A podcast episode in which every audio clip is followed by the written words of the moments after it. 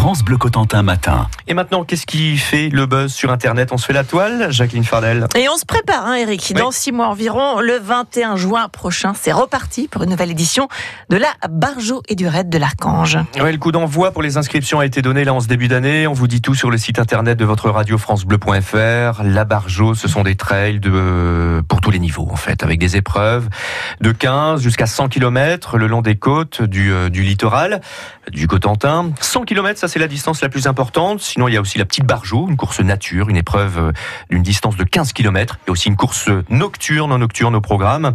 Tous les détails donc de la, de la Barjo, c'est sur francebleu.fr. Notez que les trails de la Barjo arrivent à, à Beaumont-Hague. Et on peut faire aussi beaucoup plus, hein, Voilà. de- du raid de l'Archange, Eric. Alors ça c'est copieux.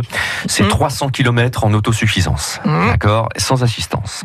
Entre le Mont Saint-Michel et la Hague. Avis aux amateurs. Ouais. Avis aux amateurs. Les inscriptions, en tout cas pour les épreuves de la, la Barjo 2020 et pour le, le raid de l'Archange, se font sur le site de la Barjo. Mais toutes les infos, vous les avez là, dès à présent sur francebleu.fr. On vous a mis aussi une, vidéo des épreuves de, de l'année dernière pour vous donner bah, une idée de ce qu'est euh, l'esprit de la manifestation. Sur francebleu.fr, Jacqueline Fardel, toujours, on aime le pain moche aujourd'hui. Mais oui, c'est la bonne idée du jour. Elle vient de Rennes, lancée par euh, Collectou, une start-up qui veut éliminer, limiter le, le gaspillage alimentaire.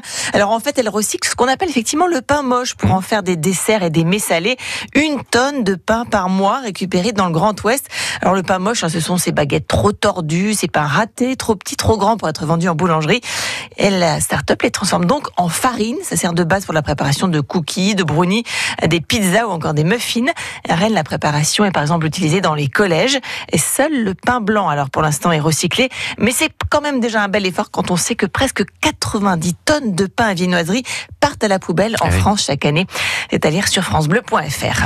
Et une vidéo là qui va vous faire craquer. Et qui pose aussi des questions. Celle de deux lionceaux abandonnés près de Traite dans la banlieue d'Aix-en-Provence, recueillis par l'association 30 millions d'amis qui publie les images de ces deux gros chats, Nala et Simba, âgés de 4 à 5 mois.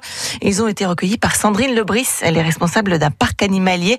Elle témoigne dans une vidéo sur le site de la Provence. Ils ont été retrouvés dans une boîte euh, devant notre portail.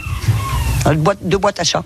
Étaient bien, hein étaient bien. Comme je vous dis, euh, une boîte rose pour euh, la femelle, une boîte bleue pour le mâle. Ce sont des personnes qui, euh, qui aimaient leurs animaux.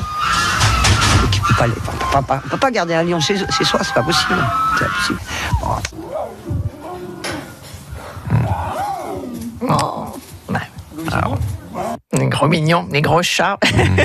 Mais le trafic, on le rappelle, est Ben interdit. Les lions, ce sont des animaux sauvages. Il y a eu plusieurs saisies d'animaux sauvages dans la région en Provence l'an dernier. Le parquet d'Aix-en-Provence a ouvert une enquête. Et pendant ce temps, les lionceaux Nala et Sima eh bien, ont rejoint un sanctuaire pour animaux sauvages. Jacqueline Fardel, merci bien. Euh, on se fait la toile chaque matin évidemment sur France Bleu Cotentin et dans un court instant, le programme télé de ce soir. À tout de suite.